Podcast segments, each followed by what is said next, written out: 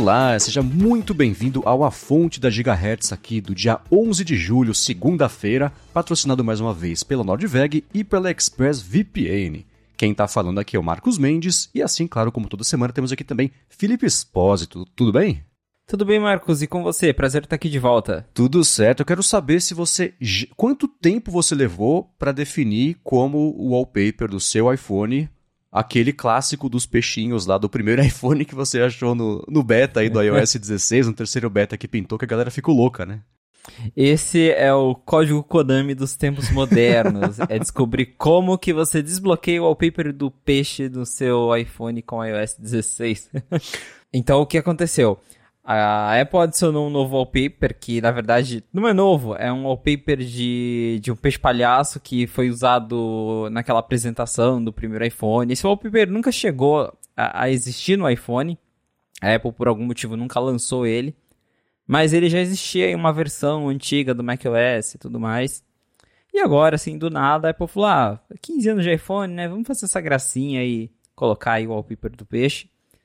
Só que a, a, gente lá no 95Mac encontrou esse wallpaper dentro dos arquivos do sistema. E a gente falou: ah, tá aparecendo seu iPhone? Não. Tá aparecendo seu? Não.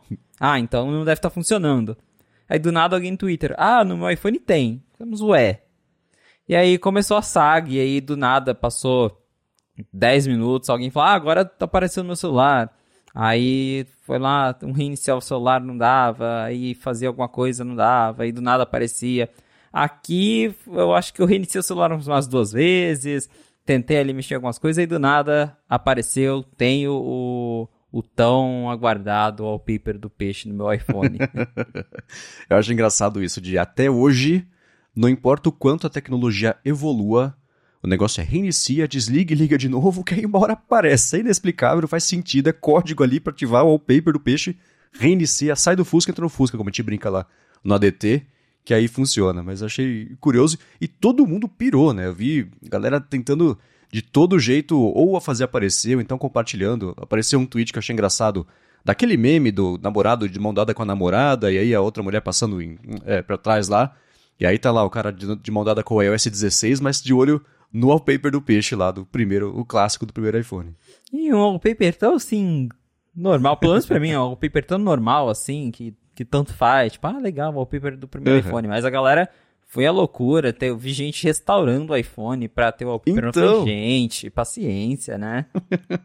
Espera 10 minutos que alguém compartilha a foto em, em, em alta resolução pra poder instalar. Né? Pois é, e já tá circulando na internet. Mas até a versão final, acho que, né, vai estar tá tudo certinho. Não vai precisar mais fazer essas coisas para conseguir desbloquear o wallpaper do peixe. Uhum. Exato. Agora vamos começar aqui sobre umas coisas que a gente falou nos últimos episódios, na verdade. Eu comentei sobre a dica, que acho que foi o Renato Donar que deu há umas semanas que o meu Apple Watch estava com a bateria mais baleadinha. Ele falou, pô, vê se tá com menos de 80%, né? Que aí você leva na loja da Apple e, enfim, você troca pela, acho que era 660 reais, uma coisa assim. E o Fábio Monjardim falou que escutou aqui e ficou com a dúvida, que não ficou claro, na verdade, se essa taxa de 663 reais, que eu acho ainda curiosamente específico, é para você trocar pelo mesmo modelo ou por um relógio mais novo. É pelo mesmo modelo, né? É pelo mesmo modelo. Então, se você tem um Series 4, a Apple vai te dar um novo Series 4.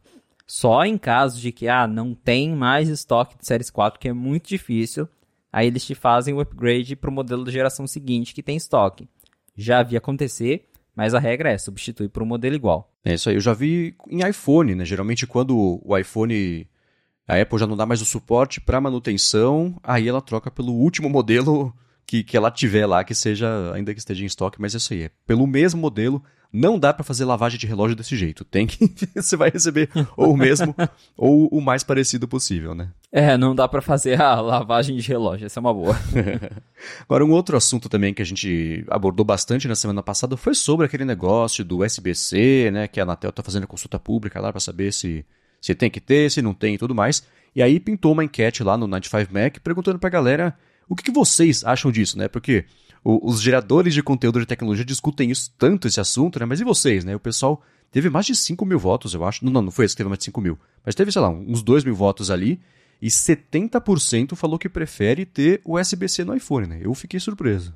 Eu acho que conforme o tempo passou, e até a gente já comentou isso em outros episódios, porque realmente é um assunto que toda hora tá em alta, toda hora tem alguém comentando, tá, tá mais. A questão do SBC ela tá mais enraizada, porque a própria Apple já vem indo para esse caminho, porque a gente tem iPad com SBC, a gente tem os Macs, que foram os primeiros produtos da Apple a migrarem para o USB-C.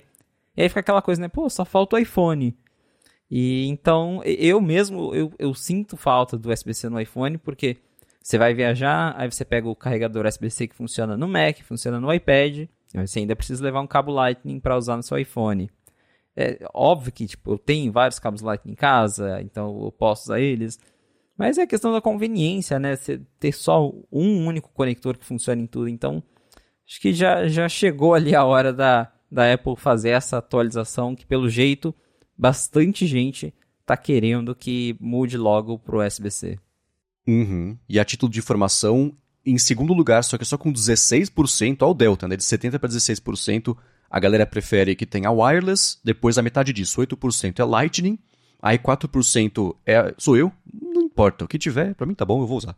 E aí outros é 0,44. e curioso que o wireless, acho que mais pela curiosidade e pela vontade de ter acesso a uma tecnologia que, que né, é, se ela se tornasse o padrão, eu acho que o acesso a ela também se tornaria um pouco. Hoje, um carregador sem fio é uma coisa meio cara, né? é uma coisa meio. Nem todo mundo compra, nem todo mundo tem. Então, o wireless é, é 16%, e eu aposto que muito dessa galera é quem não usa nenhum acessório, né? Não usa uma chavinha é, Lightning de, de, dois fatores, por exemplo, ou um microfone externo, né? Que, que tem ali os Lightning para conectar o Shure. Esqueci qual é o, o, modelo dele, mas que tem também.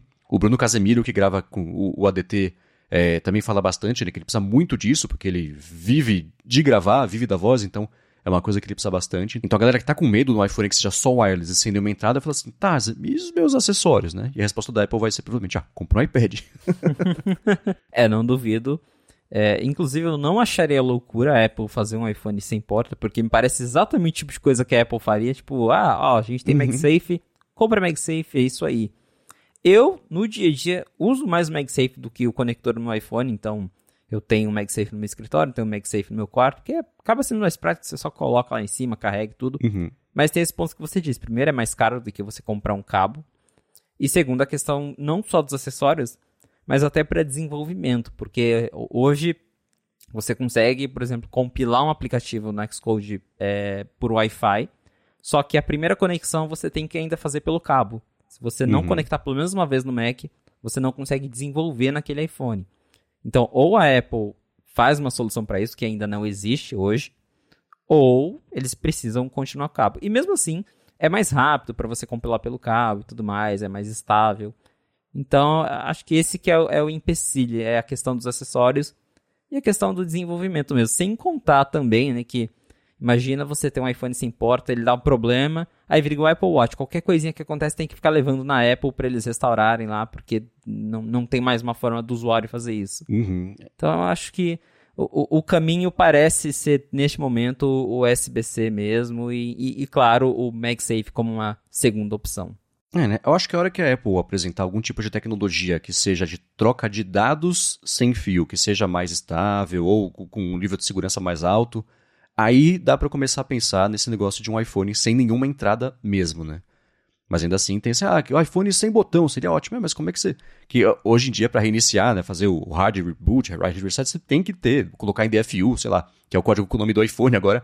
É, você tem que. É, precisa dos botões físicos ainda, né? Então tem esses, essas coisas de últimos recursos que dependem disso e a hora que começarem a aparecer soluções alternativas para isso que não envolvam né, é, essa parte mais física, Aí dá para ver para onde a Apple vai apontar e, em breve migra, né? Mas enquanto isso, vai continuar pelo menos com um cabinho que tudo indica pela pressão popular que deve ser o USB-C pelo menos no ano que vem, né? Tudo indica que no ano que vem será o USB-C, então no iPhone 14 a gente ainda deve ter o Lightning mais uma vez.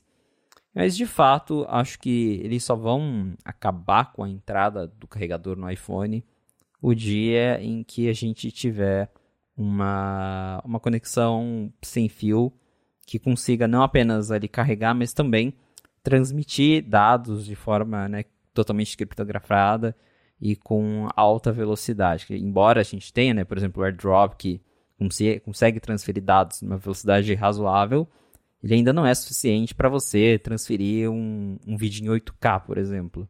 Ou um vídeo em 4K em, em ProRes, que é um formato que você já pode gravar com iPhone, que gera um arquivo enorme, e que se você vai transferir para o Wi-Fi, você vai levar ali um bom tempo esperando. Então, nessas situações, o cabo ainda tem vantagem. É isso aí. Agora, você falou do, já do próximo iPhone, vazou nessa semana. Quer dizer, vazou aquela. Assim, aparece na, no Weibo lá, que é tipo o Twitter da China, foto de, de alguém que pode ou não ter reputação, né? Mas, enfim, o que apareceu lá foi uma foto de quatro cases dos modelos teoricamente novos dos iPhones.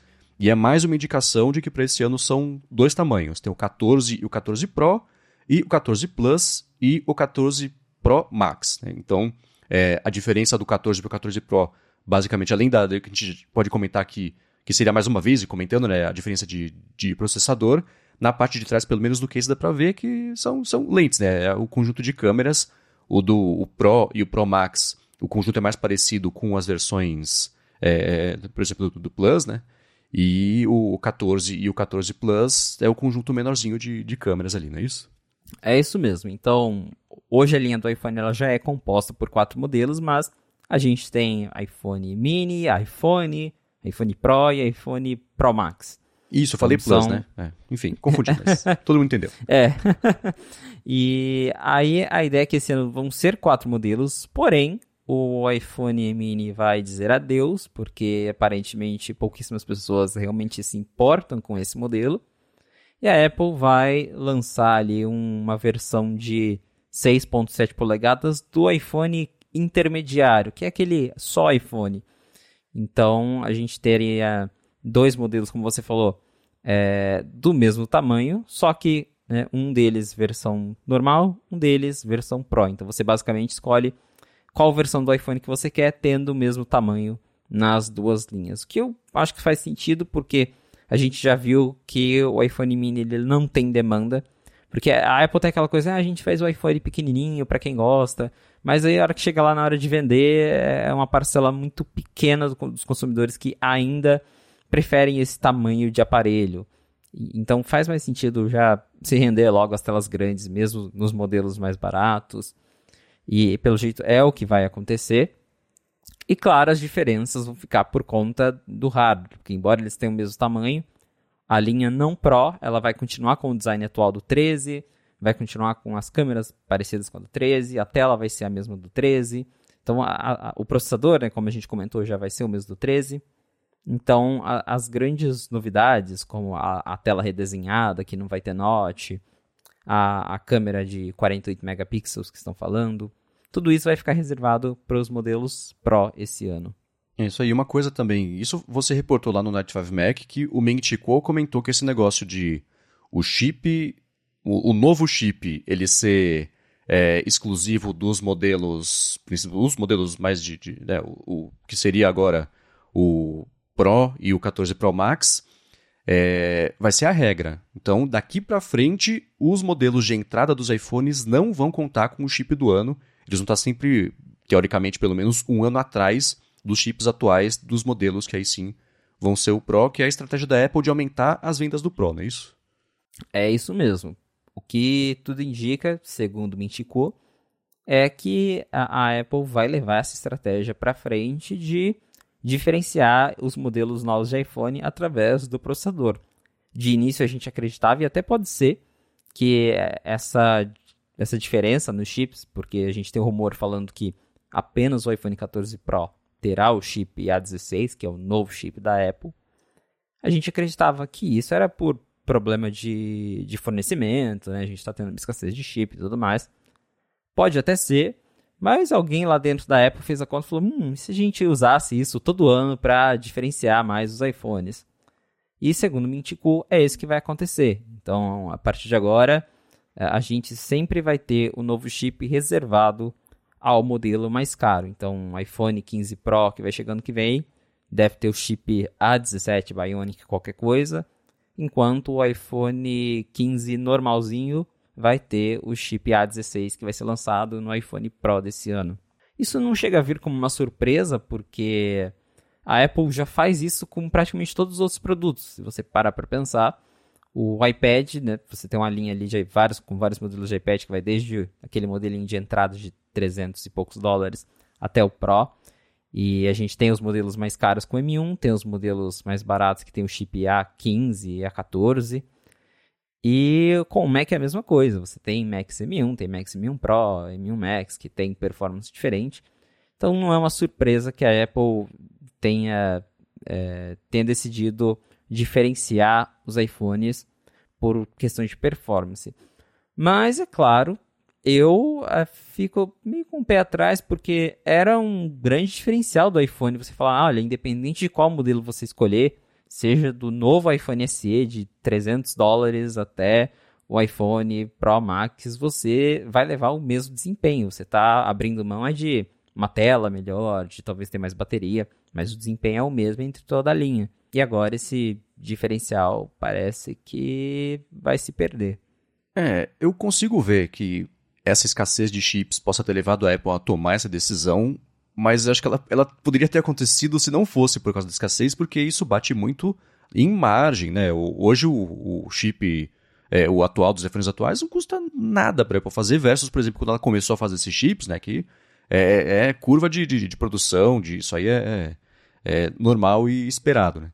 Então, hoje esses processadores são muito baratos para a Apple fazer, então ótimo para ela. Né? Ela vai vender os iPhones todos por preços novos, provavelmente, e lucrar dentro da, dos modelos mais básicos um pouquinho a mais, vai conseguir exprimir um pouquinho a mais, ou então melhor ainda para ela, né? A pessoa vai achar, né? putz, não, quero um chip novo também. Aí vai para o Pro, que também tem uma margem maior ainda, na verdade, de lucro em cima de cada telefone feito e vendido. Então, é, faz sentido. E é curioso pensar que, por exemplo, essa foi uma conversa que sempre existiu nos iPads, porque os iPads eu lembro que teve algum ano só, uma ou duas vezes que a Apple, por exemplo, o iPad mini era o mesmo processador do iPad principal atual, o Pro não, né? acho que nem tinha Pro nessa época ainda, mas tinha isso, que o iPad mini ou o outro, o iPad Air, talvez, não sei. Um deles estava sempre um ano atrás em desenvolvimento de, de, de, de desempenho em relação ao outro, e teve algum ano que ela nivelou falou assim. E eu, o argumento era exatamente esse: a partir de agora é, você só escolhe o tamanho que você quer, qual que é o formato, o form factor que você quer, porque por dentro vai estar tá tudo igual. Tinha diferença de RAM, cara, de espaço e coisa assim, mas processador era tudo igual.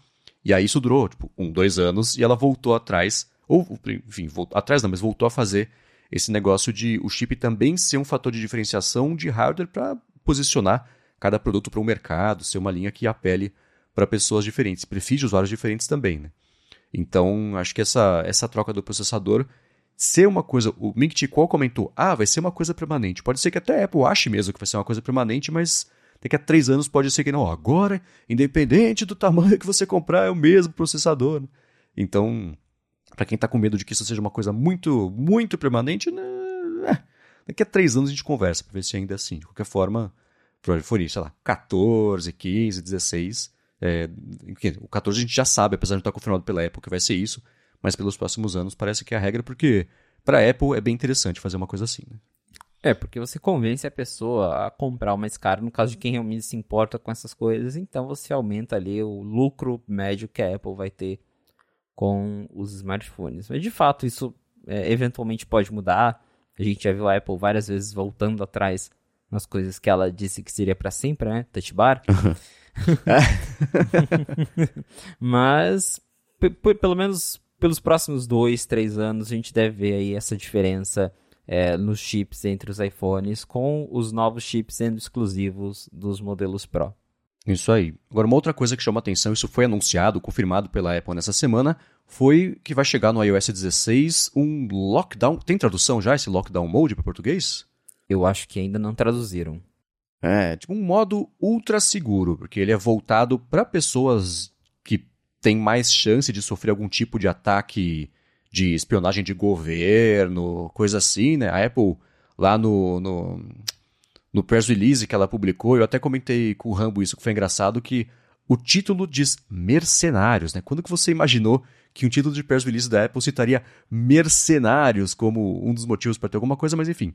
É isso aí, e o iPhone, quando ele é ativado, deve ter um monte de aviso e tudo mais, e ele passa a operar de um jeito bem mais restrito para reduzir a chance ou o, as alternativas que os mercenários digitais tem para tentar invadir, comprometer não só o iPhone, mas usar o iPhone como um, um, um, acessório e comprometer, por exemplo, uma conta de alguém que seja externo à Apple, mas ainda assim passe ali pelo iPhone. Mas é uma coisa que limita bastante ali o uso do aparelho, né? Isso, esse Lockdown Mode, ele basicamente restringe várias funções do iPhone para evitar espionagem. Então, por exemplo, você não consegue enviar certos tipos de anexo nas mensagens, alguns serviços da Apple são bloqueados, é, o FaceTime é, você não consegue mais atender ligações de números desconhecidos, a Apple ela vai também interromper ali álbuns compartilhados do iCloud, o, a conexão do iPhone por cabo ela não vai funcionar mais com computadores, então ela só vai funcionar para carga, não para transmissão de dados e outros perfis de configuração que são instalados no aparelho eles também são removidos nesse modo. Então, é, é, basicamente é um modo anti-espionagem e é, é até curioso ver isso porque a Apple sempre teve esse discurso de que o iOS é mais seguro e tudo mais, o iOS não tem vírus, não tem spywares. Ter um modo anti-espionagem é meio que um jeito de confirmar que não é bem assim, né? Que, que existem ataques e que a Apple sabe disso, que agora ela está né, criando um modo para evitar esse tipo de coisa. Acho muito interessante que eles tenham feito esse modo, porque, como eles, eles mesmos dizem, é um modo que não foi feito para ser usado pela maioria das pessoas, então geralmente são, são poucas pessoas e, e pessoas bem específicas que são atacadas por spywares como o, o da NSO, que ele basicamente consegue coletar ali vários dados do seu celular, desde mensagens, suas fotos, e-mail, é, mas é, geralmente visa muito ativistas políticos, jornalistas, é, nesses países mais autoritários. Então não é um recurso assim que é pensado para todo mundo, mas está ali, qualquer um pode ligar ele nos ajustes. Porém, acho que para ele ser útil de verdade, ainda falta algum jeito de detectar o spyware automaticamente para ele se ativar sozinho, porque pelo menos, óbvio, a gente está no beta e tudo pode mudar, mas no iOS 16 beta 3, você precisa é, pensar que você está sendo espionado e ativar isso manualmente. Uhum. Então você ainda tem chances né, de você estar tá sendo espionado até você descobrir que, o que está acontecendo para você ir lá e ativar um modo talvez esse, esse spyware já tenha coletado alguma coisa do seu iPhone. Então, acho que para ele ser útil de verdade, a Apple tem que implementar aí alguma coisa para detectar que, que, que alguém está tentando acessar o seu iPhone e já, olha, ativa aqui esse modo para a gente já neutralizar a ameaça. O que, por enquanto, não é assim. É, hoje em dia, eu, a Apple eu, ela tem algum sistema de alerta para usuários que estejam passando por alguma tentativa de ataque que seja essa coisa mais de governo e coisa assim. Aí ela faz um ano, dois anos, acho que menos, um ano, vai. Que ela passou a ter essa atitude com, essa, com isso aí, mas é um, aviso, ó, fique esperto, recomendações e tudo mais, né? Então essas duas coisas, quando você loga no, no, no iCloud, por exemplo, tem lá, né, Threat Notification. A Apple te mandou uma notificação de ameaça por e-mail no iMessage dia 23 de novembro e tal. Então é uma coisa bem específica. Então ativar isso com a pessoa, é, com, a, com, a, suspeita de que a pessoa está sendo é, é, vítima de uma tentativa de, de, hack seria uma coisa bacana mesmo. É, eu, o Ben Lovejoy, lá no Night 5 Mac, publicou uma matéria que eu achei bem interessante, que é explorando como, mesmo essa função sendo específica para essa galera que tem um risco alto de invasão por estados e tudo mais, é uma funcionalidade que pode beneficiar todo o mercado, até pessoas que não necessariamente vão sofrer esse tipo de, de tentativa de ataque. Primeiro, porque educa as pessoas sobre segurança e ele, né, uma coisa que eu vi até o pessoal comentando ao longo dessa semana também, pensando em como é que seria essa funcionalidade com um pouco mais de customização. Porque tem coisa aqui que eu ativaria no meu iPhone porque eu não preciso de, tipo, perfil de configuração de não sei o que lá, né, né, né ou ah, começar o FaceTime, alguém que ligação para que eu nunca fiz um FaceTime me ligar pelo FaceTime, nunca aconteça com frequência, mas ainda assim é o tipo de coisa que eu bloquearia, né? Então, é, conexão do iPhone cabeada para trocar dados. Eu posso deixar isso desativado só ativar quando eu precisar, que é uma vez por ano, cada dois anos fazer alguma coisa assim cabeado. Então, uma versão dessa função que seja um pouco mais customizável seria bem interessante. Aí sim teria um apelo maior para uma população maior e, enfim, aumentaria a segurança do ecossistema. Né? De fato, alguns desses recursos são interessantes para várias pessoas e poderiam estar disponíveis ali, por exemplo, já dentro dos ajustes de privacidade, né, como um modo independente. Seria legal isso do, da conexão por cabo, por exemplo, de você interromper ali chamadas de pessoas que você não conhece. Talvez no futuro isso aconteça. A gente já viu várias vezes, é, igual recurso de acessibilidade. Sempre que a Apple quer lançar alguma coisa meio diferente, eles falam, ó, oh, recurso de acessibilidade, passa um ano e vira uma opção de verdade no iOS. Uhum. Foi assim com o suporte a mouse. O primeiro veio como um recurso de acessibilidade e depois a Apple lançou de fato o suporte a mouse no iPadOS. Então, quem sabe aí no próximo ano algumas dessas opções se tornem independentes do sistema. Mas realmente é interessante ter isso porque é, educa as pessoas sobre segurança. As pessoas têm mais conhecimento de que elas estão suscetíveis a isso, mesmo que elas não sejam alvo e que talvez um dia elas possam ser alvo, não só porque elas vão se tornar parte desses grupos que são perseguidos, mas porque eventualmente é, é, que visam usuários comuns podem também é, visar essas pessoas. Então, de repente, a gente pode ter no futuro é, algum tipo de coleta de dados voltada mesmo para pessoas comuns que não são alvo de interesse, de, de perseguição, mas que tem ali dados interessantes para serem coletados, fotos, e-mails com dados pessoais para você usar para é, eh, fazer compras, né? enfim. Então é, é, é interessante ter esse modo ali que está disponível para todo mundo, para quem quiser usar. E provavelmente no futuro acho que a gente pode ver sim é, novidades no quesito de ter customizações ou ter algumas dessas opções disponíveis separadamente. Agora, um outro assunto que eu quero trazer aqui para a gente discutir é sobre um rumor que pintou, que você reportou agora na madrugada, aqui de domingo para segunda-feira, sobre como o Ming Chico comentou mais uma vez sobre os planos da Apple para o headset, né? O que ele acha que vai acontecer em 2025, na verdade. Mas antes de falar sobre isso, quero tirar um minutinho aqui do episódio para agradecer mais uma vez, claro, a Nordveg, que está patrocinando mais uma vez aqui o A Fonte.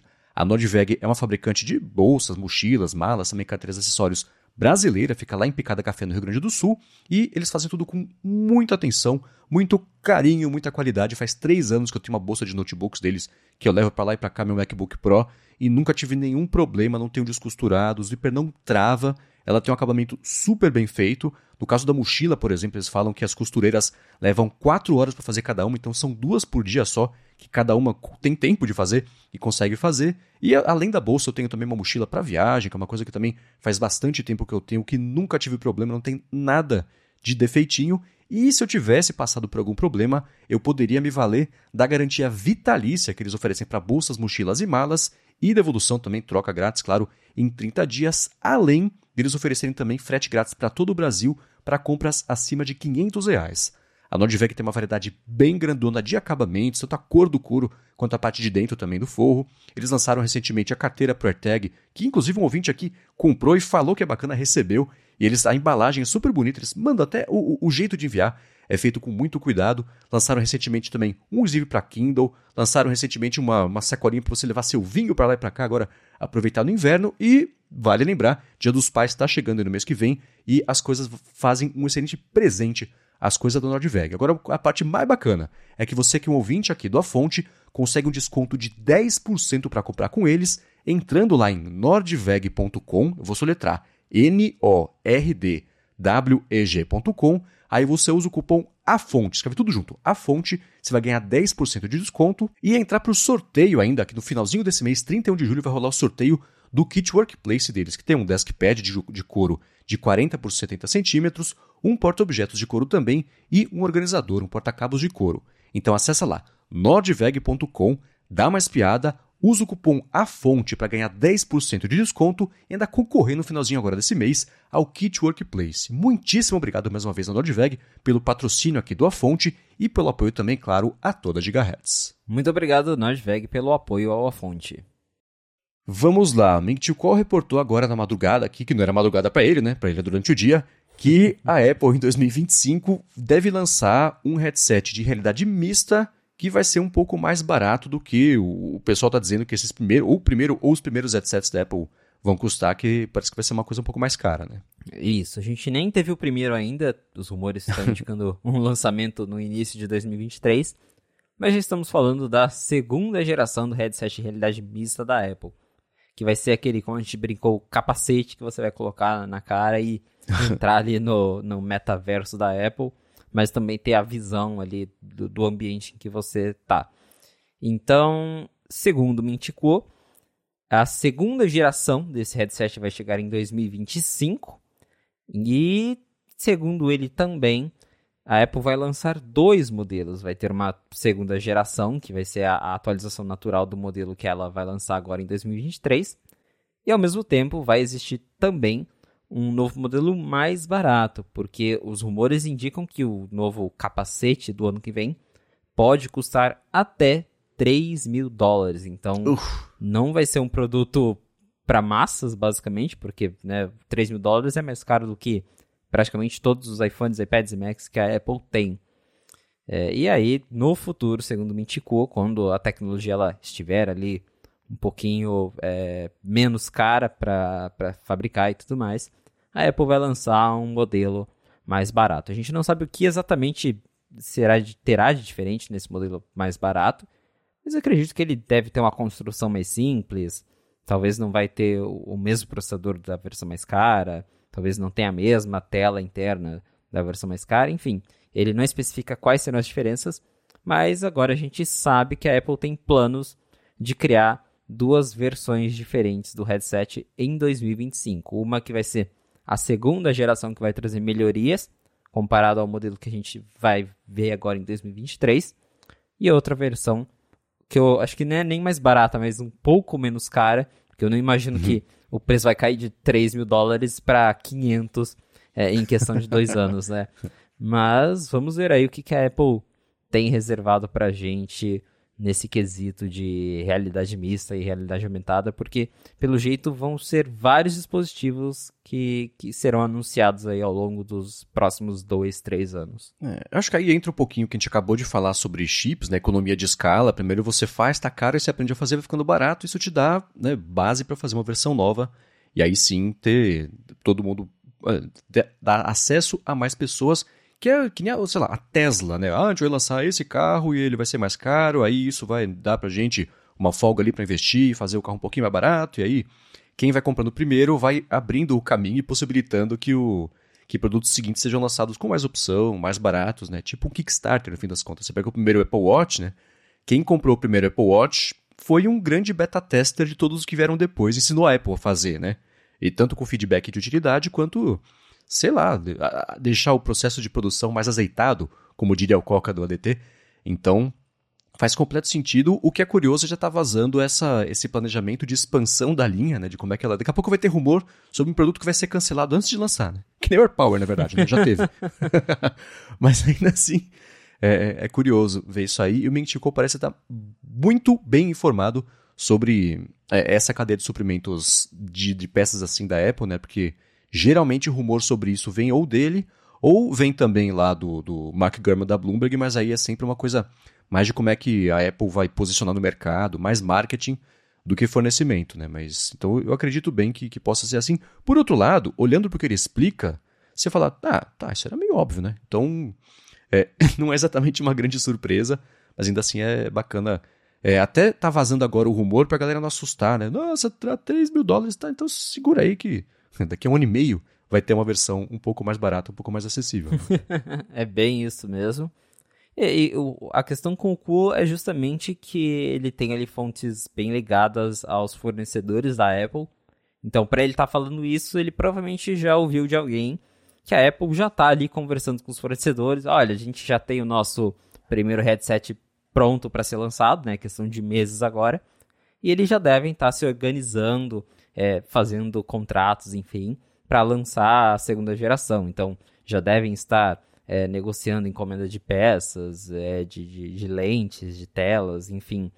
E é, é através disso que o Mintico ele reportou que a Apple está preparando já não só um, mas dois novos modelos para 2025. Que, como eu falei, a gente não sabe nada sobre eles, a gente mal conhece o primeiro. Mas tá aí, né? Para quem, pra quem se assustou com o preço, 2025 talvez seja o ano em que você vai comprar um headset da Apple. Pois é, e é, agora eu tô pensando sobre porque parece que não, mas está chegando já, né, 2023, né? Ainda mais se o, o, lançamento parece que vai ser no começo de 2023, quando que a Apple anunciaria essa primeira versão, né? Dando uma espiada aqui nos últimos anos, tudo bem que nos últimos anos foi tudo de improviso, porque pandemia, né, e, e mudança de planos e tudo mais, mas a Apple tem feito eventos em outubro, novembro, isso é depois ainda do evento do iPhone, que geralmente acontece em setembro, então, eu pensando, pô, estamos em julho, setembro tem o mês do o lançamento, o anúncio pelo menos do iPhone. Então, ela poderia aproveitar a atenção, que sempre é gigantesca para o anúncio do iPhone novo, para anunciar um produto desse. O que também faz sentido porque, por exemplo, uma coisa é você anunciar, que ela fez com o iPhone, com o próprio Apple Watch, né? Que o Apple Watch levou seis, oito meses né, para ser lançado depois do anúncio, porque é uma primeira versão com tecnologias de difícil acesso e desenvolvimento até da parte de suprimento de peças então ela pode anunciar isso com uma certa antecedência, sem o risco da concorrência copiar, lançar igual e, e lançar mais rápido, porque é um produto altamente especializado e muito caro. Né? Então é, tem isso também. Ela poderia aproveitar esse palco do iPhone para fazer isso, ou ao contrário é, não, deixa, anuncia iPhone, atualiza sei lá, MacBook Pro junto, e aí faz um evento inteiro só imersivo, ou também troca, né? O evento de anúncio do iPhone, o iPhone é 15, 20 minutos ali, né? Porque ó, são dois tamanhos, o processador é o velho, agora esse aqui é o novo, a câmera assim, pá, acabou. e foca, né? Vai com os dois pés ali para anunciar o headset. Né? Então, opção não falta, mas ainda tem uma esperançazinha de que isso pinte em setembro, sim. É, se a gente voltar um pouco lá em 2014, o lançamento do Apple Watch foi mais ou menos isso, porque ele foi anunciado junto com o iPhone 6 é, na keynote de setembro. E o iPhone já foi o primeiro assunto que eles falaram, que normalmente o iPhone uhum. fica por final, né? Que é, é, é, o grande anúncio da Apple. Eles falaram ali do iPhone 6 em 20 minutos. E aí já veio o Tim Cook com One More Thing e toda aquela coisa. E aí uhum. o, o, show foi sobre o Apple Watch, que só chegou às lojas em abril de 2015. Então foi um bom tempo aí. E a Apple, na época, usou a desculpa de que é, eles estavam é, anunciando para que os desenvolvedores pudessem preparar os aplicativos para o Apple Watch antes dele chegar às lojas. Então eles deram aí uma margem grande para todo mundo conhecer a plataforma, para criar os aplicativos, para explorar, para que quando o produto estivesse disponível, ele já tivesse ali uma App Store, com, pelo menos com os principais aplicativos que você espera ter no produto. Então, algo similar pode acontecer com o headset. A Apple anuncia agora no final do ano fala, ó, desenvolvedores, façam seus apps porque no comecinho de 2023 ele vai chegar nas lojas para todo mundo, é uma possibilidade. Outros parecem acreditar que o anúncio vai ser feito em janeiro de, de 2023 para o produto chegar ali ainda no primeiro semestre. É, seja como for, é, tudo indica que a Apple vai anunciar antes para que os desenvolvedores tenham tempo de criar apps, até porque faz muito sentido você ter um produto desse sem ter nenhum aplicativo é, é, é, uhum. o produto perde um pouco sentido, né? Fica aquela coisa, tá, mas e aí, o que, que eu faço com ele? Então, acho que o, o além de, né, do, do, hardware diferente, todo poderoso, o, o que vai diferenciar é, esse headset de qualquer outro produto que a gente já tem de realidade mista no mercado é a, questão da App Store, dos aplicativos que, que os desenvolvedores podem criar ali com ARKit e todas aquelas ferramentas que a gente já tem no iPhone para esse headset. É, é, acredito muito que a Apple tá e vai contar com os desenvolvedores para que uh, pelo menos grandes jogos e apps estejam disponíveis já no primeiro dia de lançamento desse headset. Hum, e o Meng Chi Kuo falou que ele espera que até o fim de 2026, então bem prazo longo, né? A Apple tenha vendido já 10 milhões de unidades, o que para fazer isso não dá para chegar só com 3 mil dólares. Né? Você pega, eu olhei agora, o Mac Studio, por exemplo, custa dois, a partir, né, claro, de 2 mil dólares, né? O que dá aqui, ele tá custando 23 mil reais, eu acho. Então também não dá para esperar que o headset vai chegar por um preço muito bacana aqui, se chegar, porque tem isso também, que eu imagino que a disponibilidade dessa primeira versão vai ser bastante limitada. Não dá para esperar que ele chegue em muitos países logo na primeira versão. Né? É, o, o próprio Apple Watch levou quase um ano para chegar no Brasil, se eu não me engano. Uhum. Porque ele chegou em abril lá fora. E acho que foi chegar aqui no Brasil já quase em setembro, quando a Apple. Ela não anunciou o Series 2 no ano seguinte, mas já estava anunciando ali uma versão com novas pulseiras e, e uns novos modelinhos. E, então, algo similar pode acontecer. Eles lançam lá fora, vai ser super limitado, vai ter é, é, aquelas matérias clássicas de ah, o, o estoque tá escasso, o envio é para seis, oito semanas. Uhum. Então acho que vai ser um lançamento bem assim, vão ser poucas unidades, poucos países. É mais essa primeira versão é mais para mostrar que eles conseguiram fazer. E a, a que vai valer mesmo é a versão de 2025. É isso aí. Eu, eu dei uma caçada aqui rapidinho. O Apple Watch foi lançado no Brasil em setembro né, de 2015, então foi quase um ano entre anúncio e lançamento aqui, né? Mas considerando também que nos Estados Unidos foi em abril, então cinco meses aí de atraso. Atraso não, né? Que demorou de um pro outro, mas eu, assim, se eu pudesse apostar agora, eu ia chutar, sei lá, uns cinco, seis países do comecinho pro headset, e aí vamos ver, né? Porque depende também de. Ainda vai depender de chips e tudo mais, então. Sei lá. É, a, a situação vai ser um pouquinho complicada mesmo, mas é, tá- tá é o que a gente sabe é isso, né? Tá chegando. É isso aí. Agora falamos sobre o Apple Watch, pintaram rumores que contradizem um pouquinho o que a gente comentou na semana passada sobre o que esperar do Apple Watch, aquele modelo com uma pegada mais resistente, né? Que o Mark Gurman falou, por exemplo, que ele provavelmente vai se chamar Apple Watch Pro. Afinal, por que não, né? É, você tem AirPods Pro que, enfim. né? É, exato, né? O relógio vai ter cancelamento de ruído. E o, vai ter também uma. Ele vai substituir o que hoje em dia é o, o Edition, né? Que geralmente é, é o que é colocado como mais caro. Acho, a gente pode comentar sobre isso, mas acho a estratégia bem, bem curiosa. E ele comentou também que esse Apple Watch vai ter um display maior ainda do que o que as opções, pelo menos, que existem hoje em dia, né? Que te- teoricamente vai ser lá, talvez com as bordas mais retas e isso deixa, deixa. É que nem no iPhone hoje em dia, né? Que deixa ele. é, a tela ter um pouquinho mais de, de, de proteção porque ela não tá para fora, tá para dentro da moldura, né? Então, isso pode ajudar nessa parte aí de resistência, mas é isso aí. Então, teremos, de acordo pelo menos aí com o, com o Mark Gurman, um Apple Watch Pro maiorzão, né?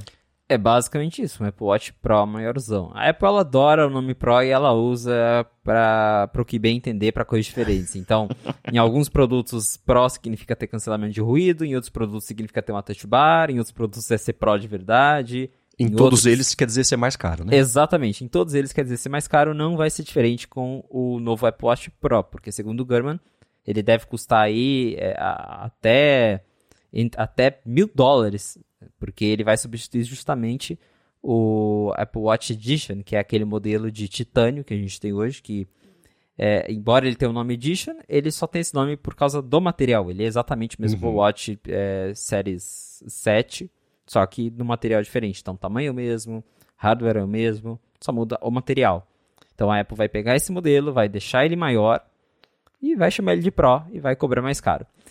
É, essa vai ser a, a grande novidade. Agora, claro que ele, ele entra em detalhes na, na- na reportagem que ele publicou, que a Apple ela tá lançando, tá criando esse modelo para competir, por exemplo, com o Garmin, que, que é aquele relógio já mais voltado para a galera que faz esportes mais intensos, é, que, que precisa de um não só de um relógio mais resistente, como de uma tela maior, de uma tela que talvez tenha mais brilho, e claro, de uma bateria maior, porque acho que hoje o principal fator limitante do Apple Watch é a bateria, porque eles vão avançando, vão avançando, vão avançando, e a bateria continua naquela mesma marca de 18 horas de duração. E isso usando com o básico, porque se você faz ali uma atividade física com usando rede celular, usando GPS, a bateria então ela é, é drenada assim em questão de 5, 6 horas. Então, para alguém que faz uma maratona, uma super corrida, às vezes o Apple Watch ele ainda não é suficiente. Então, você tendo um modelo maior, você tem a possibilidade de colocar uma bateria maior. E aí, com isso, talvez a gente passe aí de, de ter um Apple Watch que tenha mais de 24 horas de bateria pela primeira vez. Mas é, é, é aquela coisa, vai ser o Apple Watch maior, com bateria maior e que vai custar o preço de um iPhone 13, 14 Pro. Uhum. É, e é curioso que a Apple acabou de publicar um comercial promovendo o Apple Watch Série 7 como super resistente, né? Resiste a impacto, tem uma mulher que tá lá no gelo, aí cai com o braço no gelo, outro que toma uma bolada de, de, de tênis, de futebol, outro na, na lama, né? Então, é, dá para pensar na estratégia de primeiro começar a chamar atenção para esse mercado, para logo em seguida, aí já nos próximos meses, anunciar esse modelo voltado diretamente para eles, que seja mais resistente ainda, né? Porque esse comercial é engraçado. Ele resiste a quedas, mas só se você cair sem bater o relógio. Pô, aí, claro, né? Que vai resistir a quedas, porque o impacto não foi nele, né? Mas o que mais me chamou a atenção foi esse lance dele, de, de que, pelo menos de acordo com o Mark Gurman, ele vai ter uma tela maior. E esse cuidado já que a Apple vai ter, parece desde o começo, de posicionar ele como ainda não mais premium, mas um relógio que ele, ele tem motivo para ser ainda mais caro. E não como a gente estava pensando que poderia ser, dele ser uma espécie de novo, ele mais existente, mas ainda assim posicionado como um novo SE ou. É, porque o próprio esporte, né? O modelo esporte, ele já é o mais barato, né? Então, é, você não, tem o Sport e tem o Sport Pro, que agora sim vai ser mais caro ainda do que o modelo que seria o principal, sei lá como é que, nem lembro como é que ela está colocando hoje em dia. Mas tá aí o trabalho desde o começo agora, já desde antes, na verdade, do começo, de posicionar como uma versão mais resistente e por isso ele, ele é mais premium até do que o relógio feito só para ser bonito, né? É, a, a, linha do Apple Watch já passou por algumas mudanças, porque no começo a gente tinha a Apple Watch, que era a versão padrão, e aí você tinha o Apple Watch Sport, que é a versão de alumínio de entrada, e o Apple Watch Edition, que na época era o de ouro.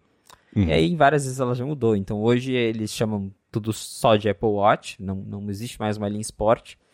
E pelo jeito agora a linha Sport volta mais como o Apple Watch Pro, que é a mais cara. Então uhum. a, a, rola a inversão. Mas de fato, isso da, da, propaganda do Série 7, dessa última que, que eles lançaram, é interessante porque já é um, meio que um jeito da Apple é, é, testar e mostrar que, que. testar o mercado, né? E mostrar uhum. que eles estão de olho nesse público. E, e ver se esse público está interessado mesmo né, em, em, ter, em adquirir um Apple Watch porque ele é mais resistente, porque ele tem uma tela mais resistente, ou, ou enfim. É, e é algo que eles já fizeram no passado, porque lá, o primeiro Apple Watch de 2014, ele era extremamente vendido como um acessório fashion. Uhum. Tanto que no evento da Apple eles chamaram várias revistas fashion para cobrir o lançamento do Apple Watch. É, destacavam muito a questão das pulseiras, daquele modelo de ouro de 18 quilates que custava 100 mil reais no Brasil e me pergunto quem comprou aquilo. Mas. e, a, e, aí passou o tempo, a Apple viu como as pessoas vinham usando o Apple Watch e ela mesma foi mudando as propagandas para destacar: ah, você pode usar para atividades físicas, você pode usar para monitorar sua saúde. Então, é, e aí ela foi lá e depois até acabou com o modelo mais caro e, e, e mudou totalmente o foco do Apple Watch, que hoje é saúde. E agora a gente está uhum. vendo aí que a comunicação está mudando de novo, só que dessa vez para um modelo mais resistente. Sim, e é uma coisa. Essa enquete, sim, essa recebeu mais de 5 mil votos sobre o que você fez lá no Night 5 Mac, perguntando pra galera sobre rumores e expectativas, o que dizem que vai chegar por aí do novo Apple Watch, né? O que, que o pessoal tá mais empolgado para ver.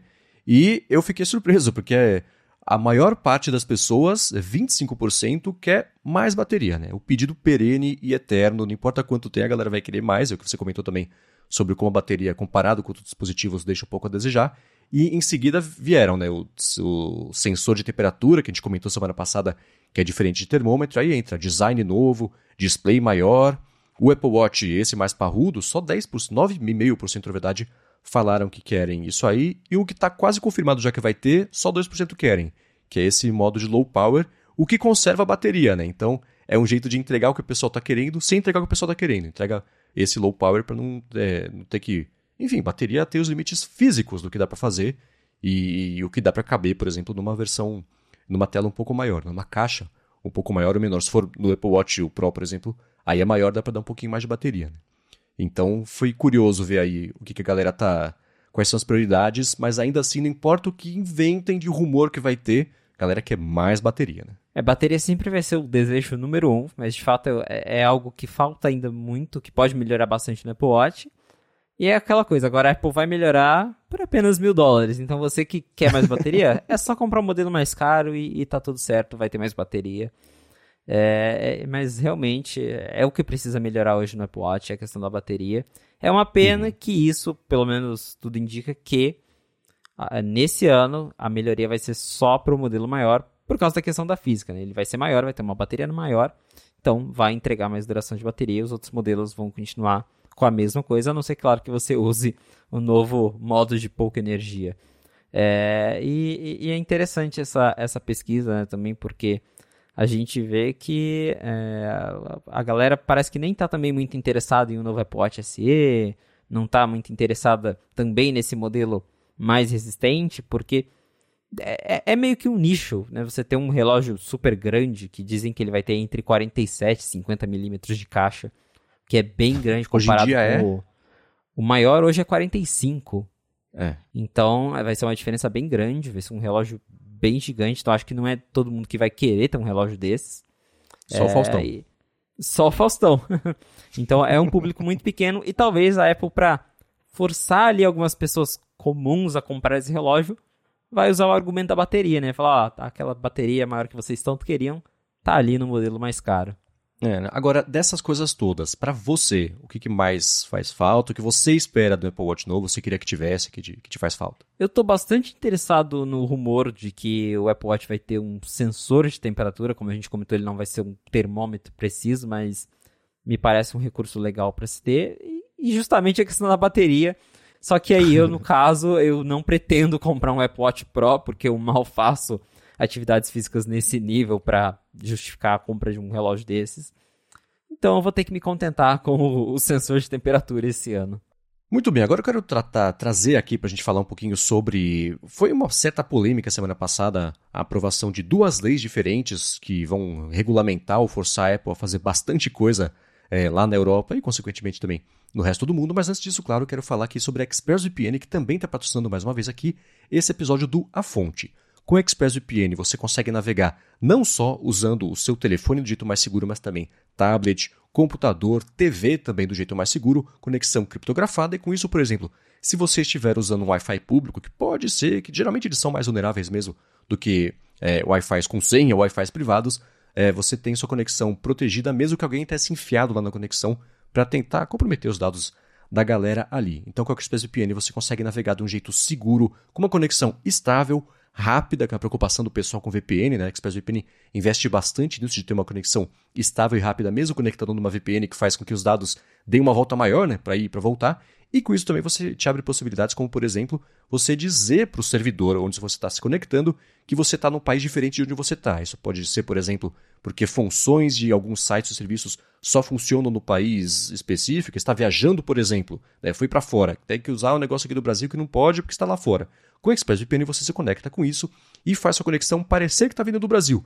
E aí você consegue acessar isso e em serviços de streaming também, né? YouTube, Netflix, por exemplo, você acessa como se estivesse a partir de outro país e com isso você tem acesso a catálogos diferentes do que se estivesse no país onde de verdade você está. Então, para você ter acesso a uma conexão segura, estável e te abrir mais possibilidades ainda de acessar a internet, com um desconto bacana por ser um ouvinte aqui do A Fonte, você faz o seguinte: vai em expressvpn.com/afonte, tem link aqui na descrição, e no plano anual você ganha 3 meses para poder usar, não vai gastar nada por 3 meses, além de ter 30 dias também para testar. Então acessa lá expressvpn.com/afonte e navegue do jeito mais seguro, mais privado e com mais possibilidades aí de explorar a web. Uma última vez, expressvpn.com/afonte. Muitíssimo obrigado ExpressVPN pelo patrocínio aqui do podcast e pelo apoio, claro, também a toda Gigahertz. Valeu, ExpressVPN!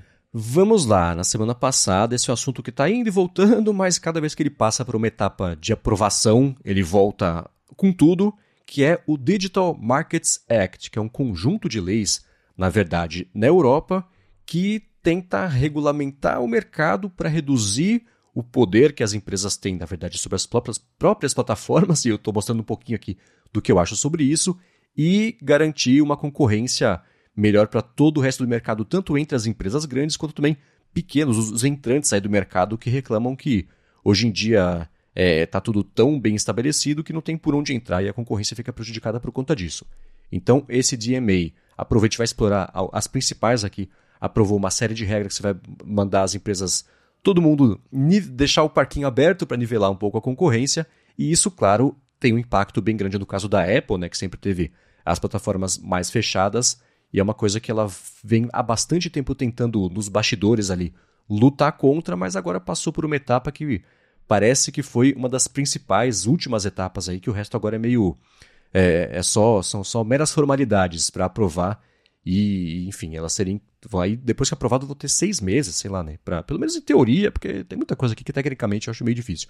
Mas ainda assim, para para se adequar e começar a deixar as coisas mais interoperáveis, menos fechadas e, enfim, mais confusas potencialmente também. Pois é, a gente tá aí diante de uma grande mudança em como os produtos da Apple funcionam, não, não só o iPhone, mas principalmente o iPhone, porque é, existem várias, vários projetos de lei, e agora esse da, da Europa, que era o principal e que já parecia meio óbvio que seria aprovado, porque a, a Europa ela tem esse histórico de, de, de, de aprovar leis antitrust, de, de para enfim, para forçar as empresas a, a serem mais colaborativas é, com, com o mercado, é, se assim podemos dizer, né? Esse é um jeito de definir. É, olha, estamos te forçando a você se colaborar. É, e agora tudo indica que já está ali indo para uma fase final de aprovação do projeto e, caso aprovado, a gente basicamente vai ter um iOS mais aberto no quesito de App Store, principalmente, porque embora esse projeto ele seja para qualquer fabricante de smartphone, para qualquer sistema operacional, logicamente atinge mais a Apple porque ela é que tem um sistema fechado. O Android você tem ali a, a Google Play, que, que é a loja do Google, que ele cobra a comissão deles.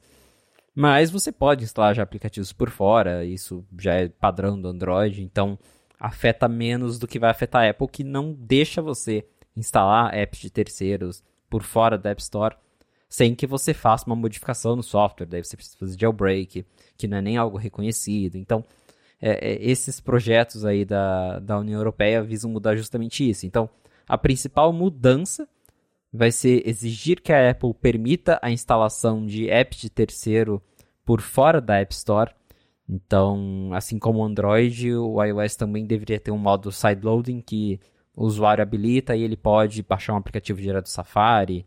Esse aplicativo não vai precisar ser revisado pela Apple, porque o argumento deles é de que como a Apple ela é dona da App Store e só ela escolhe o que entra e o que não entra na App Store, isso acaba criando problemas de monopólio, porque a Apple pode controlar a taxa que ela recebe, ela pode prejudicar um concorrente de um serviço que ela tenha, não aprovando o aplicativo na App Store ou cobrando taxas que ela mesma não tem que pagar por esses aplicativos.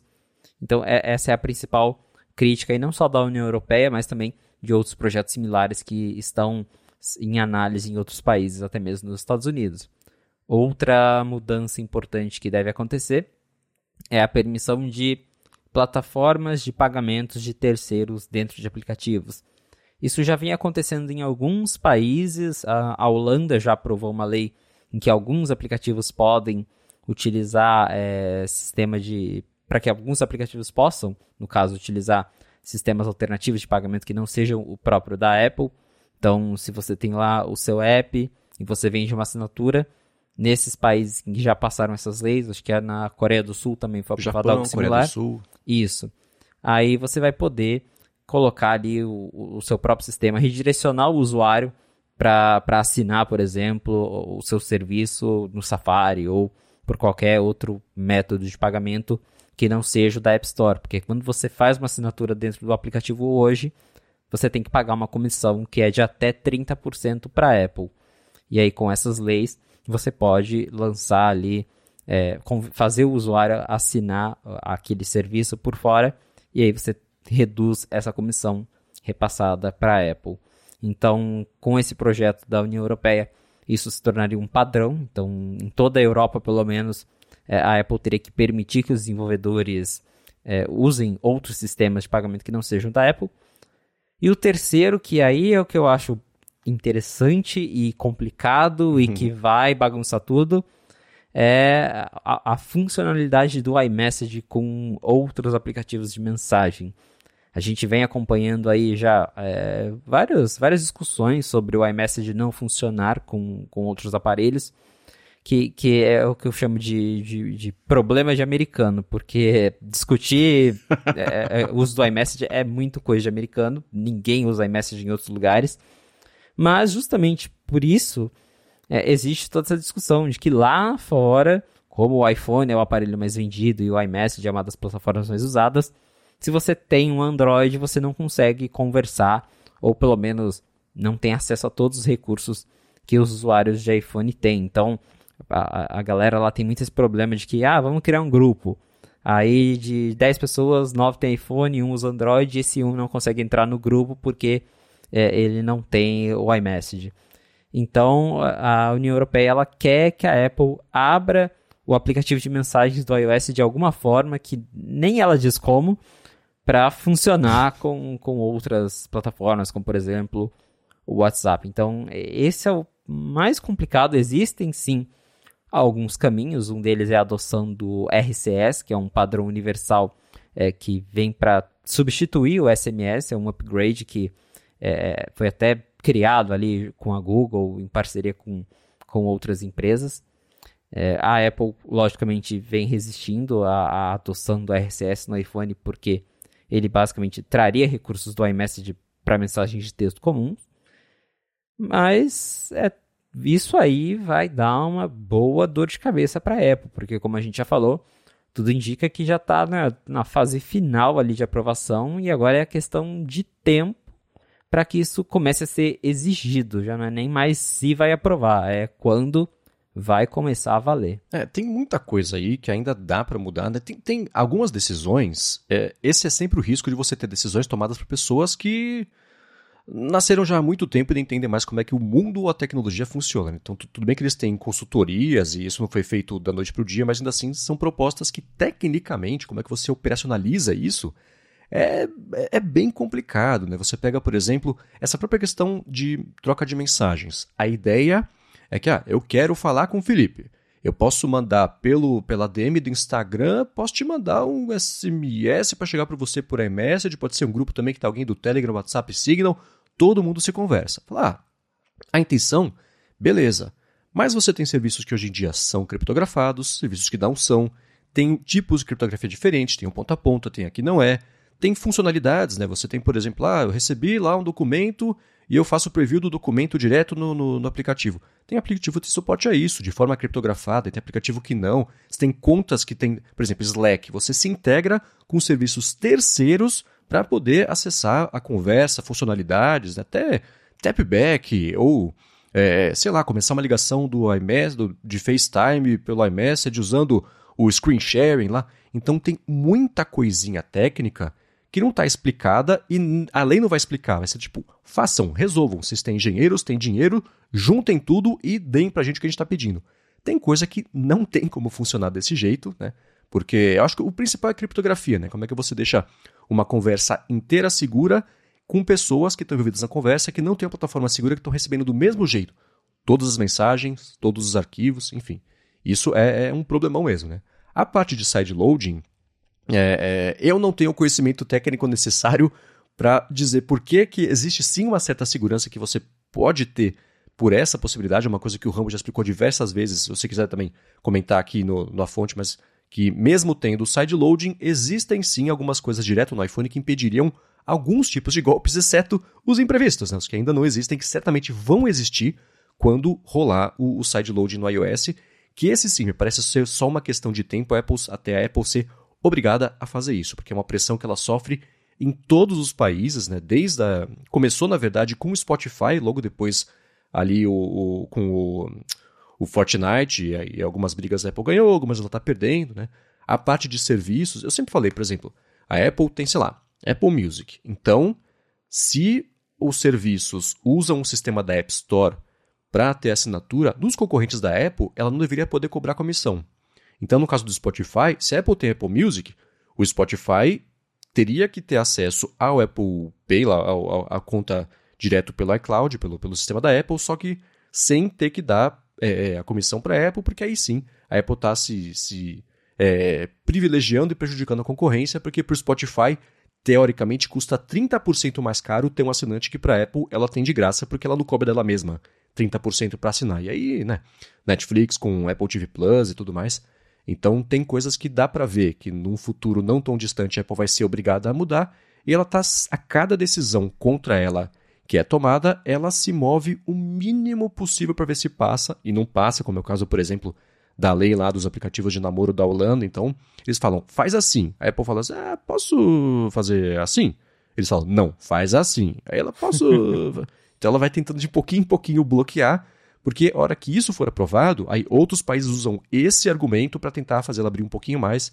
Então ela está dando sempre cada vez menos do que ela é mandada dar para ver se passa, né? Mas é, tem coisas. Dá pra, então, em todas as, as regras que estão previstas nessa lei, dá para ver a intenção positiva, o que, que, quiseram resolver com isso. Né? Mas tem toda a parte técnica e operacional, é a parte prática, que pode acabar prejudicando os usuários e não privilegiando, e não né, beneficiando, na verdade, e as próprias plataformas pequenas, né? Porque a intenção é que ah, o iMessage hoje em dia é um aplicativo novo de mensagens, não consegue concorrer com esse oligopólio de aplicativos de mensagens. É, mas tem, também tem um motivo, né? Às vezes o aplicativo pequeno não tem nem estrutura para aguentar um volume grande de dados ou de oferecer uma segurança para um volume grande de pessoas. Né? Então, é, muitas dessas leis, a gente vai deixar aqui na descrição o link para o pessoal poder dar mais piada, mas elas têm uma boa intenção, mas no, no, o diabo está nos detalhes aqui, como sempre acontece. Né? Exatamente isso. Sobre o sideloading, acho que é sempre importante ressaltar, porque como você mencionou, o Rambo já comentou várias vezes, é, é, é possível fazer o sideloading de uma forma segura, porque é, o próprio jailbreak, quando você faz jailbreak no seu iPhone e você é, basicamente desbloqueia ali software para que você instale aplicativos de terceiros, o jailbreak ele não, anula, ele não anula o que a gente chama de sandboxing, que é a, a, caixa de areia. Então, cada aplicativo que você instala no seu iPhone, ele roda em uma caixa de areia, no sentido de que é, ele não consegue acessar é, outras partes do sistema sem a sua autorização. Então, o iOS ele tem é, métodos para que você instalou ali o, o aplicativo do Facebook o aplicativo do Facebook ele não consegue entrar nos arquivos internos do sistema e, e ler as coisas. Ou, por exemplo, acessar as suas fotos sem que você dê a permissão lá nos ajustes de privacidade. Então, isso funciona independente se o aplicativo veio da App Store, se ele foi instalado pelo Xcode, se ele foi distribuído pelo certificado empresarial que a Apple tem para que as empresas já possam é, é, distribuir aplicativos por fora, porque imagina, né, a empresa ter que ficar aprovando aplicativo na App Store, é, isso é inviável. Então, assim, já existe o sideloading no iOS, só que hoje ele é restrito a empresas. E funciona, assim, de, de um jeito razoavelmente bem, já existe uma segurança por trás disso. A Apple só não abre o sideloading justamente porque é, isso envolve a outra, é, a outra parte do projeto que a União Europeia está tentando passar, que é a questão dos pagamentos, porque se você pode instalar um aplicativo por fora, você pode usar um outro sistema de pagamento, a Apple nunca vai saber e ela nunca vai tomar a comissão dela. Então, para mim está claro que o motivo do iOS não ter o sideloading é a questão de permitir outros métodos de pagamento, porque em questão de segurança, o iOS já tem uma estrutura para lidar com isso. Essa estrutura já existe. Existe a questão de privacidade. Eu, eu, eu tendo a recorrer a exemplos que envolvam o Facebook, mas está ficando cada vez mais é que nem quando alguém quer ganhar uma discussão e compara com o nazismo, que aí fica impossível de argumentar.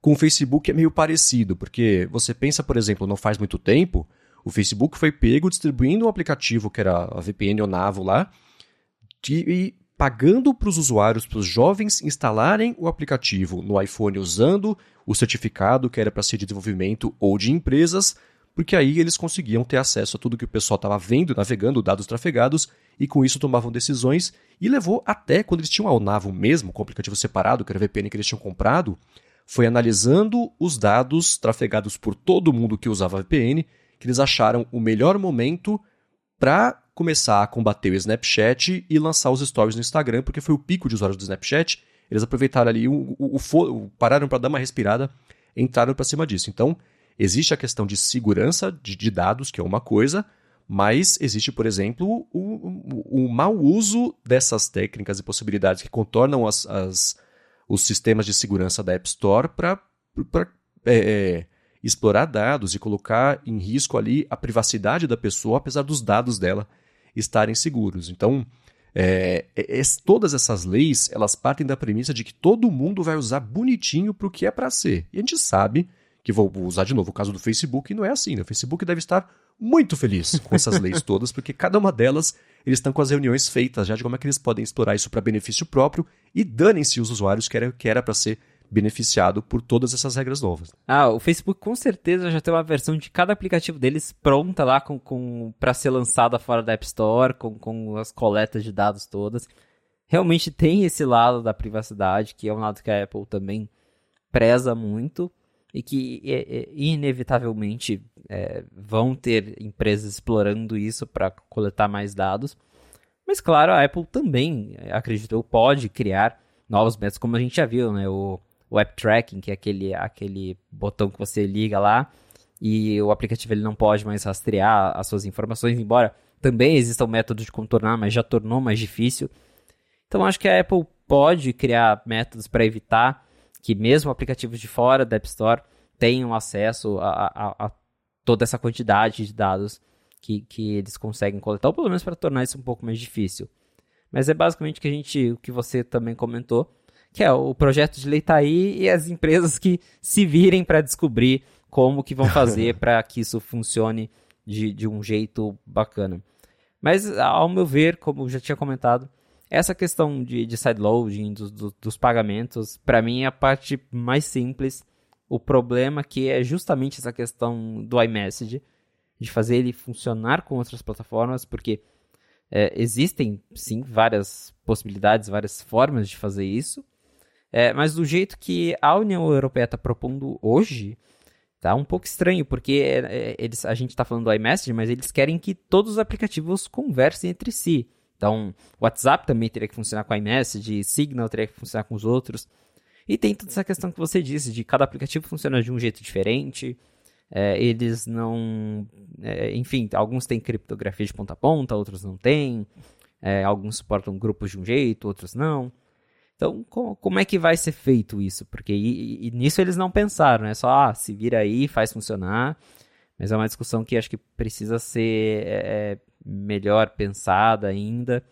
É, uma das soluções, como eu havia comentado, é o RCS, que é um protocolo universal de mensagens que, que foi criado pelo Google e que talvez poderia é, se tornar um padrão da indústria. Então, o WhatsApp teria que suportar RCS, a iMessage teria que suportar RCS, é, talvez seja uma solução. É, pensando no lado da Apple, uma coisa que eu já imaginei acontecendo seria a Apple permitir que você faça login em outros serviços dentro do aplicativo Mensagens que vem pré-instalado no iPhone. Porque eu não sei se você lembra, mas antigamente a Apple tinha o iChat no, no Mac e você podia fazer uhum. login em outras plataformas além do, do próprio iChat. Sim. Então talvez seja uma ideia, né? Tipo, ah, você tem o, o iMessage, mas ali dentro daquele aplicativo você faz login no WhatsApp e consegue mandar o WhatsApp dentro do aplicativo iMessage. Vai resolver algum problema? Não, mas enfim, talvez isso deixe a União Europeia satisfeita.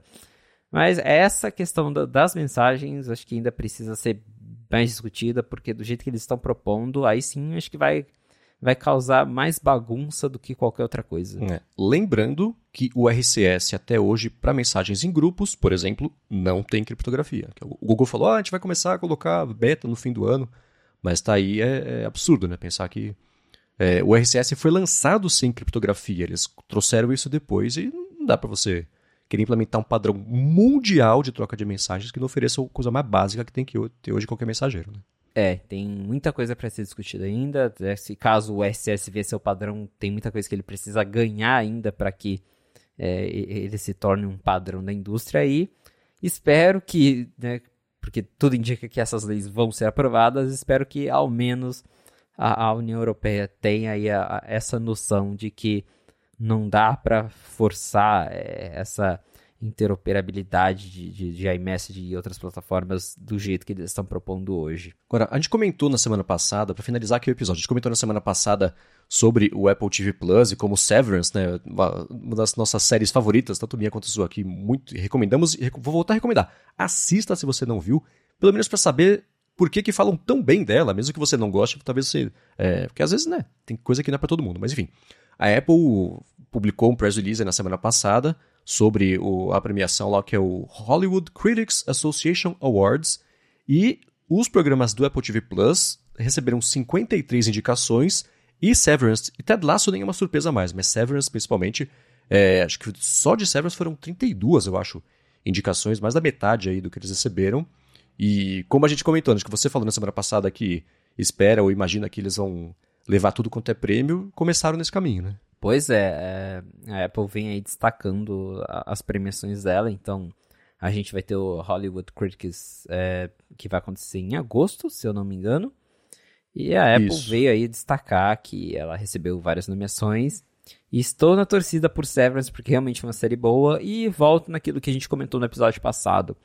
A aposta do Apple TV Plus tem sido em bons conteúdos, então o catálogo dele está longe de ser vasto como o do Netflix, mas você tem sempre ali bons filmes, boas séries que, que são séries assim mais bem produzidas, que tem um investimento alto e que o retorno tá aí. Vários prêmios. A Apple uhum. ganhou Oscar esse ano com o filme que ela comprou com Coda. Vai ganhar vários prêmios aí com, com a série. Já ganhou com Ted Lasso, que se tornou uma série queridinha aí de, de todo mundo, não só do Apple TV Plus, mas em geral. E ela segue investindo nesse caminho de, de lançar conteúdos originais, conteúdos bons, para conquistar o mercado. E, e, tem funcionado, né? Aos pouquinhos o Apple TV Plus está crescendo. Uhum.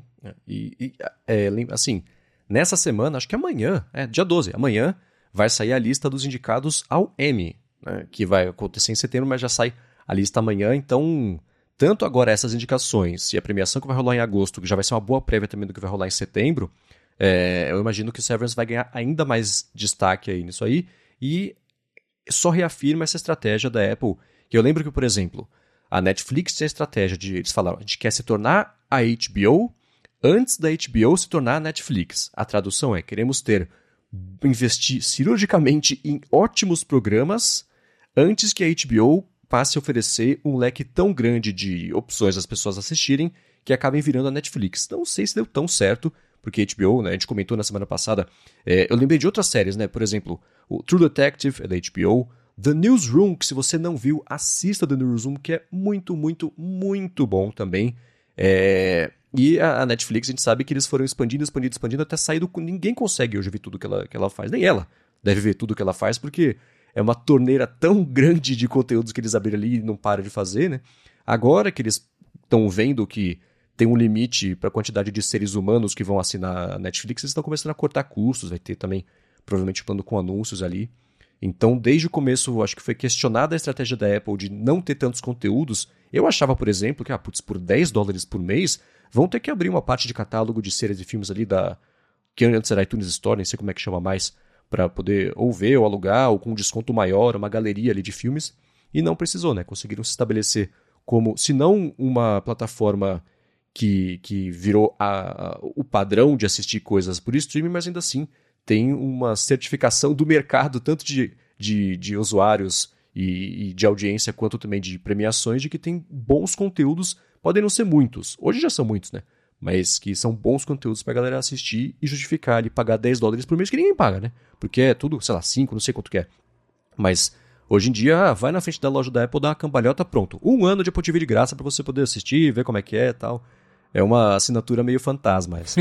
pois é, eles oferecem o Apple TV Plus de graça para muita gente. Se você compra um aparelho novo, você ganha alguns meses de graça. Antes era um ano, acho que agora eles deram uma reduzida, mas ainda assim você ganha. É, e, é barato, porque aqui no Brasil é R$ 9,90 por mês. E para você ter um catálogo desses, acho que vale a pena. Começou ali com dezenas de conteúdos, tinha bem pouca coisa no início. Eu também pensava assim, tipo, ah, pô, nem para ter uns filmes da, da iTunes Store e tudo. Mas hoje a gente vê que, que essa não era a estratégia e que a estratégia da Apple de, de só focar em conteúdo original tem sido boa. Porque o resultado vem com esses prêmios. É, cada premiação que, que ela é nomeada, principalmente que ela ganha, atrai pessoas novas para ver essas séries. Eu conheço muita gente que ficou interessada em ver Ted Lasso depois que ganhou vários prêmios, porque daí todo mundo começa a falar, você tá na mídia, né? E, e aí todo mundo fica curioso, fala, ah, pô, ganhou prêmio, né? Preciso ver essa série. E, e, aí o Apple TV Plus baratinho é mais fácil convencer a pessoa a assinar e ver, e aí ela acaba conhecendo outra, outras coisas. Então, é, essa estratégia de fazer bons conteúdos para ganhar prêmio é um ótimo jeito de você atrair as pessoas para assinar a plataforma. É, é uma visibilidade imensa, mais do que você divulgar que você tem um super catálogo cheio de coisas. Porque a Netflix ela tem ali o seu super catálogo, mas ela não é muito de ficar ganhando prêmio, ao contrário da Apple que o Apple TV Plus está aí desde o final de 2019 e toda premiação tem pelo menos um conteúdo da Apple lá para concorrer e tá ganhando. E essa, essa é a estratégia que, pelo jeito, vai continuar assim. Acho que a Apple ela vai continuar só investindo em coisas originais, comprando ali eventualmente os direitos de algumas coisas, né, para fazer remakes, para produzir ou até como a questão do Coda, né, que era um filme independente que ela foi lá e comprou e ganhou o Oscar com isso. Mas é, esse é, é, o foco do Apple TV Plus hoje, é, é qualidade acima de quantidade. Muito bem, se você quiser encontrar os links aqui do que a gente comentou ao longo do episódio, vai em gigahertz.fm barra a fonte barra 5 ou dá mais piada aqui também nas notas do episódio. Quero, claro, mais uma vez, agradecer aqui a ExpressVPN e a NordVeg pelo patrocínio do episódio. A você que está escutando aqui, se você tiver um tempinho hoje, recomenda para alguém, mostra pra galera o que você está achando aqui da fonte. Se você quiser mostrar para todo mundo, deixa uma avaliação, um review, uma estrelinha, um coração, um favorito na plataforma que você usar aí de podcast para ajudar mais gente, mais pessoas aqui a descobrirem uma fonte. E Felipe, cara, também muito obrigado mais uma vez por ter ajudado aqui as pessoas a ficarem melhor informadas sobre o que está rolando sobre o mundo da Apple. obrigado, Marcos. Obrigado, audiência, por estar com a gente aí por mais um episódio do A Fonte. E eu espero vocês na semana que vem. Para me encontrar nas redes sociais, é só procurar por arroba Felipe Espósito. Boa, eu sou MVC Mendes no Twitter, apresento tanto aqui também na Gigahertz o Área de Trabalho e o Área de Transferência, e a partir da semana que vem passarei a apresentar o Bolha Dev noticiário de tecnologia diário de segunda a sexta, junto com a Alura. Eu acho que eu já falei o MVC Mendes no Twitter, e na semana que vem a gente tá de volta. Valeu galera, um abraço!